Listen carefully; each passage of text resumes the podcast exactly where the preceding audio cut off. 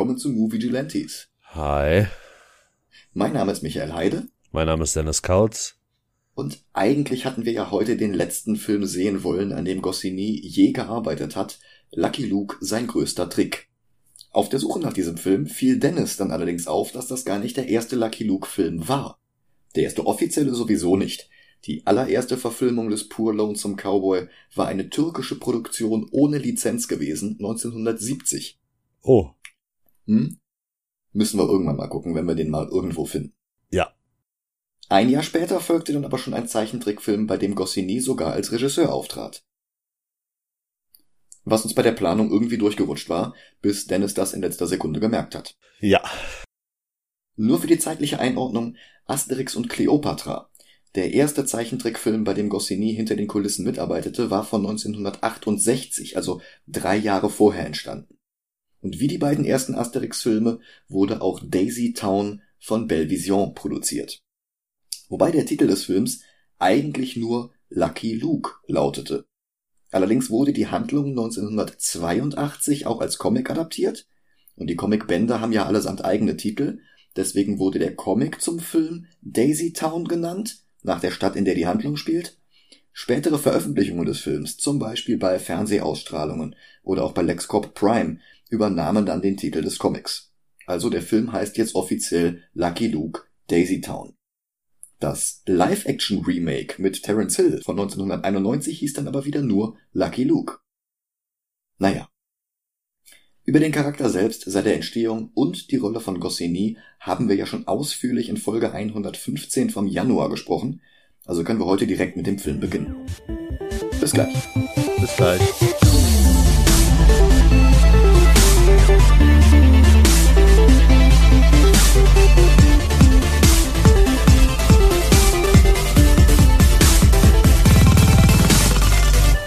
Sind wir wieder. Hi.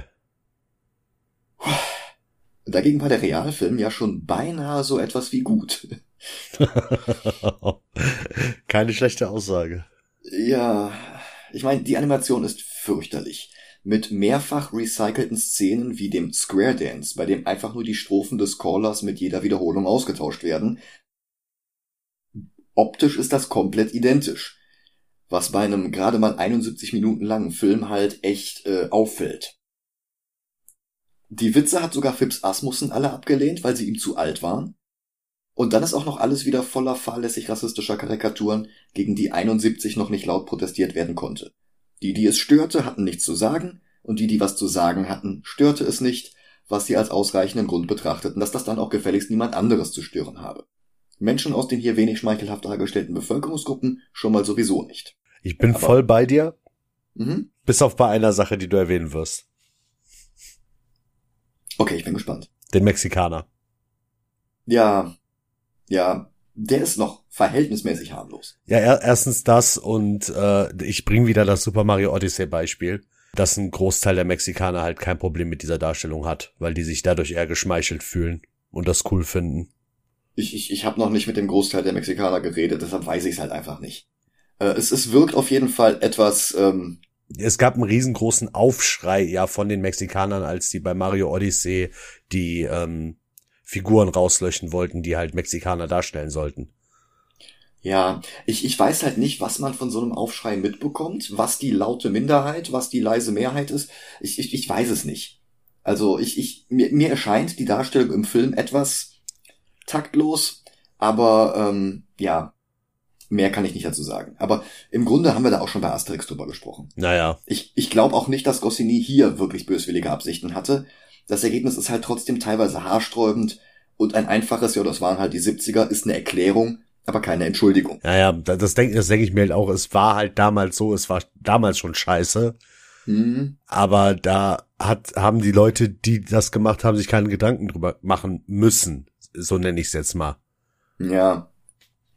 Dieses äh, Studio Belvision hat übrigens erst vor, weiß ich nicht, 16, 17 Jahren äh, Yakari gemacht. Diese äh, Zeichentrickserie über den kleinen Jungen. Also ich glaube, die haben einfach nicht viel dazu gelernt in den letzten 50 Jahren. Ja.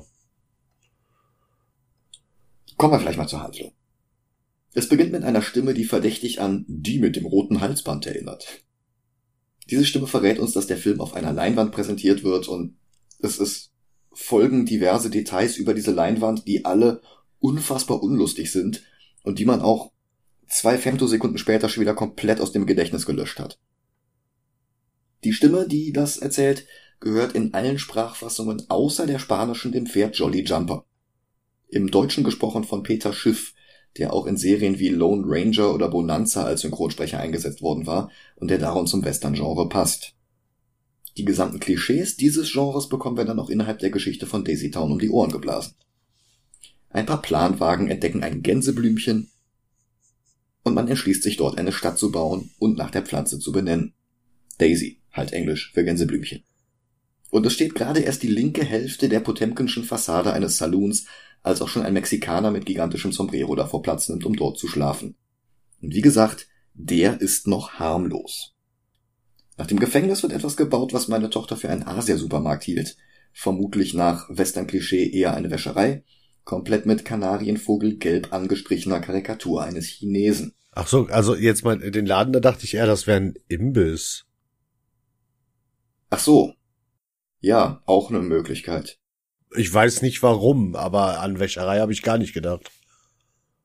Also normalerweise ist das in diesen Western halt so immer äh, die chinesische Waschküche, keine Ahnung. Ähm, ich weiß nicht, wo das Klischee herkommt, ob das wirklich zu der Zeit äh, so üblich war. Ähm, aber, aber wie er da gezeigt wird, dass äh, ja, ja. Ah, das ist halt, wenn man keine, äh, wenn man alle Asiaten zusammenmixt quasi. Noch nicht mal alle Asiaten, weil Asiaten sehen nicht so aus. Ja, ja. Das, das sieht halt aus wie der Versuch, eine Karikatur einer Karikatur zu mhm. karikieren. Mhm. So, so wie, wie eine, eine Videokopie von einer Videokopie. Es, es wird halt immer schlechter und es ist immer weniger von der Realität hinterher noch zu sehen. Und ja, ja. Ähm, ja äh, muss halt nicht sein. Ich habe an der Stelle übrigens auch aufgehört, den Film dann mit Charlotte zusammen zu gucken, weil das zu viele erklärende Gespräche benötigt hätte, ähm, für die ich jetzt gerade einfach keine Zeit gehabt hätte. Hm. Naja, irgendwann in ein paar Jahren vielleicht mal. Ich finde halt, diese Darstellungen sind kein harmloser Spaß und man sollte Kinder nicht mit solchen Darstellungen unkommentiert konfrontieren. Also, führt jetzt soweit. Eine Kirche, ein Hufschmied, ein Bestatter und dann kommen auch schon die Saloon-Tänzerinnen. Bier und Schnaps läuft in Strömen und die Fallspieler haben alle gleichzeitig vier Asse. Ruhe kehrt in den Film erst ein, als ein einsamer Cowboy auf seinem Pferd durch die Wüste reitet. Lucky Luke. 1971 noch mit Zigarette im Mundwinkel, die wurde ja erst Anfang der 80er durch den berühmten Strohhalm ersetzt. Gesprochen wird Luke im Deutschen von Lukas Ammann, bekannt aus Graf Joster gibt sich die Ehre oder die Fallers. Also damals bekannt aus diesen Serien, heute glaube ich gar nicht mehr. Luke kommt in Daisytown an und hier herrscht Chaos. Kneipenschlägereien, Schießereien, Prügeleien auf offener Straße. Und Luke sieht sich um, räumt kurz im Saloon auf, dann im Rest der Stadt. Er schießt vom Pferd aus den Leuten die Gürtelschnallen und Hosenträger weg, teilweise auf dem Kopf stehend, und dann reitet er mit dem Pferd ins Hotel. Am nächsten Morgen wird er von Bürgermeister Wolfgang Völz zum Sheriff von Daisytown ernannt. Er nimmt an und wird in einer spontanen Parade durch die Stadt getragen, sein Pferd Jolly Jumper direkt hinterher. Dann schnappt er sich Bankräuber mit dem Lasso, deeskaliert eine Saloonschießerei zwischen zwei Pokerspielern, indem er beiden die Pistolen aus der Hand schießt und ist einfach immer zur Stelle, wenn irgendwo ein Verbrechen begangen wird. Das winzige Gefängnis platzt recht bald aus allen Nähten. Also suchen die Bürger der Stadt andere Strafmethoden. Teeren und Federn und prompt sehen wir eine ganze Karawane an gefiederten Kriminellen aus der Stadt herausreiten. Dann werden auch schon die Daltons eingeführt, auch wenn der Film ihren Nachnamen konsequent französisch ausspricht. Die Daltons. Also, keine Ahnung, so hätte ich niemals vier amerikanische Kriminelle, die auf realen Kriminellen basieren, ausgesprochen. Keine Ahnung, was die sich da bei der Übersetzung gedacht haben. Aber egal wie wir sie aussprechen, die vier rauben eine Postkutsche aus, erstmal noch hinter einem riesigen roten Felsen verdeckt. Also die Kutsche fährt hinter diesen Felsen, wird da überfallen und dann laufen halt die, die äh, Passagiere aus der Kutsche zu Fuß weiter und sind offensichtlich gerade überfallen worden. Ein Bote verrät dann auch in Daisy Town, wer hinter dem Überfall steckt. Dann lernen wir die vier Brüder kennen bei einem Café am nächtlichen Lagerfeuer. Joe, Jack, William und Averill.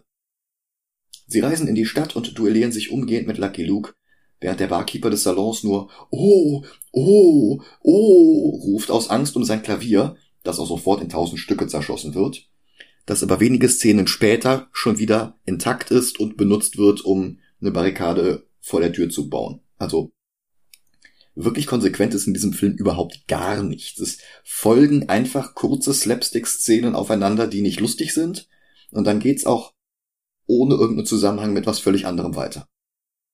Lucky Lukes Schießkünste sind jedenfalls denen der Daltons überlegen, aber die vier weigern sich trotzig, die Stadt zu verlassen. Joe weist seine Brüder an, den einzelnen Händlern von Daisy Town die Kassen abzunehmen, und die Bank besucht er auch gleich. Der abgebrühte Bankangestellte tut, als käme er leider nicht an den Inhalt des Safes, ja, tut mir leid, ich habe nicht den Schlüssel und so weiter, und verwickelt ihn dann in Smalltalk, bis Joe die Fassung verliert und er den gesamten Tresor aus dem Gebäude trägt. Die vier versuchen den Geldschrank mit einer Stange Dynamit zu öffnen, aber den Rest der Kiste lassen sie auf dem Safe stehen und die anderen Stangen explodieren dann gleich mit. Woraufhin sie in der nächsten Szene alle nur grau angemalt mit ein paar Löchern im Hut dargestellt werden, sonst passiert ihnen natürlich nichts. Sie versuchen dann auch nicht mehr an das Innere des Safes zu kommen. Das wird jetzt komplett fallen gelassen. Das ist jetzt einfach vorbei, war in einem anderen Film. Hier geht's jetzt um was ganz anderes, nämlich Lucky Luke ist fuchsteufelswild, weil die anderen Bewohner der Stadt wenig Interesse haben, dem Quartett Einhalt zu gebieten, und er gibt seinen Sheriffstern wieder ab. Hat sich ja echt gelohnt. Aber das passt Joe gut in den Kram, denn bei der folgenden Wahl will er sich selbst zum Sheriff wählen lassen. Und seine Brüder William und Jack bekommen gleich auch jeder ein eigenes Plakat. Der eine will als neuer Richter gewählt werden, der andere als neuer Bürgermeister. Wobei sich die Plakate natürlich nur im Namen unterscheiden, die Gesichter sind ja identisch. Lucky Luke überredet daraufhin Averill, sich gleich auch noch aufstellen zu lassen, was wiederum Joe nicht in den Kram passt. Lucky Luke verfolgt ihn daraufhin die vier, um ein Keil zwischen die Daltons zu treiben, und der Plan geht auf, und Averill verspricht, wenn er gewählt wird, wird er die Daltons aus der Stadt verjagen. Die Situation eskaliert gleich in cartoonhafter Gewalt, es fliegen die Kugeln, es fliegen die Fäuste, bis Joe spontan aufhört und jetzt vergisst der Film wieder diese komplette Handlung bis hierhin. Joe fordert jetzt einfach Lucky Luke zum Duell auf. Und das müsste man eher Quintel nennen müssen, denn Joes Vorstellung eines gerechten Wettschießens besteht aus vier gegen einen. Der Wahlkampfplot wird in diesem Moment komplett fallen gelassen und wird im Rest des Films nicht mehr aufgegriffen. Dass es keinen Sheriff mehr gibt, wird einfach nicht mehr aufgegriffen. Hm. Wir haben jetzt einfach einen völlig anderen Film erreicht und in dem geht es jetzt um dieses Duell zwischen den Daltons und Lucky Luke. Für ungefähr drei Minuten. Die vier bereiten sich mit Zielübungen mit Äpfeln vor, während Lucky Luke lässig Schach gegen Jolly Jumper spielt. Und dann ist es soweit, bedrohlich marschieren die vier auf. Lucky Luke lässt sich nicht einschüchtern. Sie gehen immer weiter aufeinander zu, da bleiben sie stehen. Kurz scheint so etwas wie Spannung zu entstehen, die entlädt sich dann aber zusammen mit Lucky Lukes Pistole, die immer wieder auf die Füße der Daltons zielt, um sie tanzen zu lassen. Und die vier wandern geteert und gefedert aus der Stadt. Lucky Luke kann mit seinem Trommelrevolver übrigens 700 Mal schießen, ohne nachzuladen. Der Film könnte hier zu Ende sein, aber das waren erst 46 von 71 Minuten. Also schwören die Daltons, insbesondere Joe, bittere Rache. Und der Film kramt die amerikanischen Ureinwohner aus der Schublade. Um welches Volk es sich handelt, bleibt unklar, es sind einfach austauschbare E-Wort-Klischeefiguren mit naiver Grammatik, Federschmuck, Lendenschürzen, Kriegsbeilen und Marterpfählen, an denen die Daltons dann auch direkt landen. Der einzige halbwegs brauchbare Gag des Films der Trommler beginnt mit einem einfachen Schlagen der Kriegstrommel, baut sich dann aber über die Szene hinweg eine gigantische Schießbude auf und legt am Ende ein Solo hin, fast wie Buddy Rich. Wobei die Szene dann auch schon wieder verpufft. Joe sagt jetzt dem Häuptling, dass die Zivilisation des weißen Mannes, in Anführungsstrichen, die Prärie komplett zerstören und mit Hochhäusern zubauen wird, woraufhin der dann die vier Brüder ans Gefängnis ausliefert, das Kopfgeld kassiert und Daisy Town, aber wirklich nur Daisy Town den Krieg erklärt. Das ist, das ist ist völlig inkonsequent. Das ist einfach nur so, die Daltons stacheln jetzt den Häuptling auf, der erklärt dieser einen einzigen Stadt den Krieg. Dann eskaliert kurz dieser Krieg. Also der Häuptling wird übrigens gesprochen von Arnold Marquis, der in einigen Asterix-Filmen den Miraculix gesprochen hat. Ja, und dann folgt halt das Komplettprogramm mit Kriegsbemalung und Xena-Schrei, ein Medizinmann mit furchterregender Maske, und die Pointe ist hinterher, dass er diesen Helm abnimmt und darunter genauso aussieht, ha ha ha. Es werden Waffen geschärft und aus irgendeinem Grund Bleistifte angespitzt. Die Pferde werden mit einer Farbe angestrichen, durch die der Hintergrund durchscheint, was dann aber auch in keiner danach folgenden Szene nochmal irgendwie aufgegriffen wird.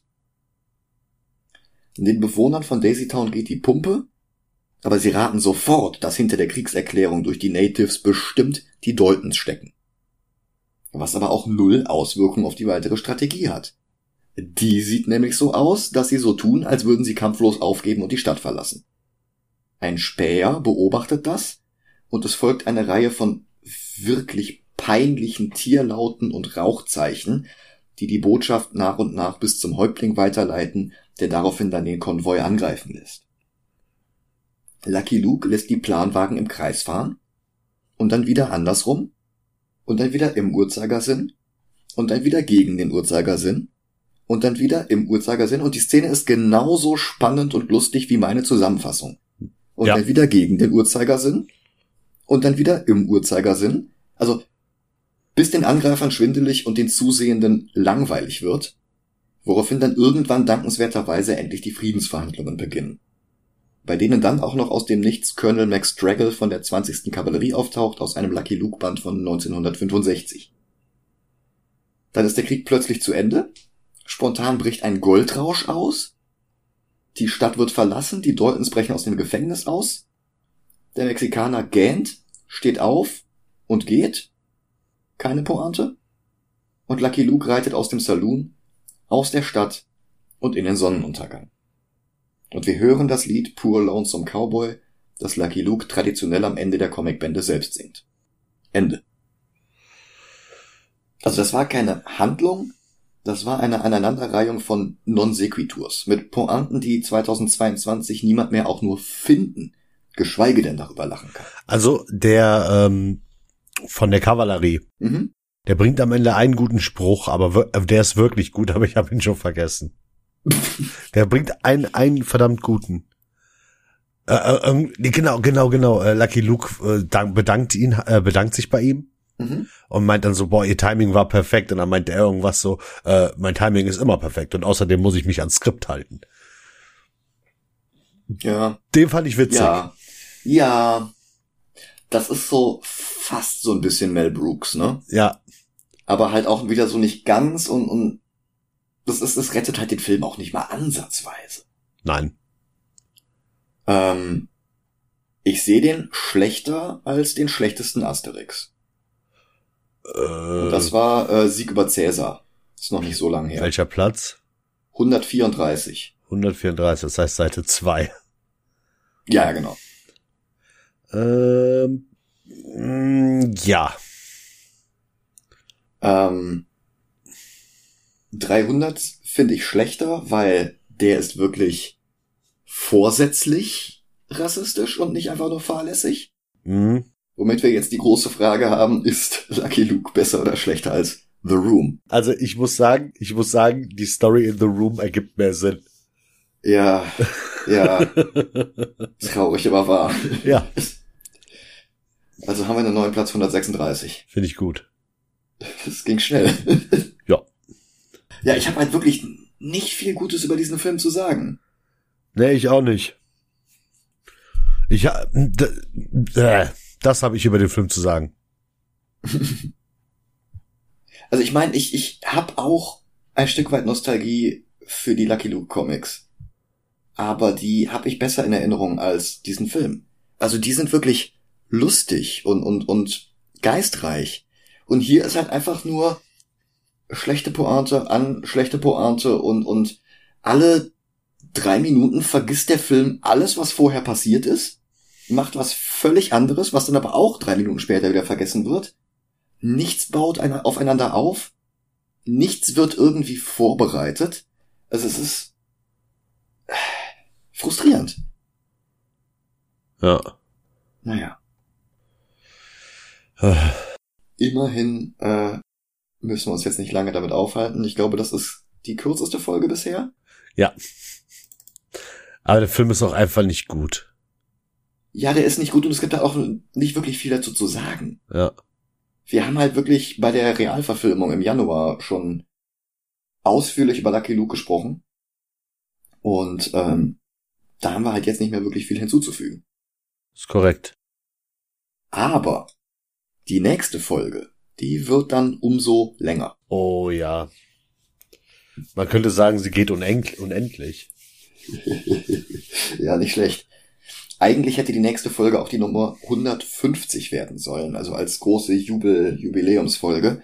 Ähm, die Nummerierung ist uns jetzt durch diese ganzen Spin-off-Episoden, ähm, die nicht in unsere Nummerierung einfließen, etwas durcheinander geraten. Aber Folge 149 wird Avengers Infinity War. Hell yeah. ja, und damit bedanke ich mich dann tatsächlich auch schon wieder fürs Zuhören. Habt eine schöne Woche. Wäre schön, wenn ihr nächste Woche wieder reinschaltet. Bis bald. Bis bald.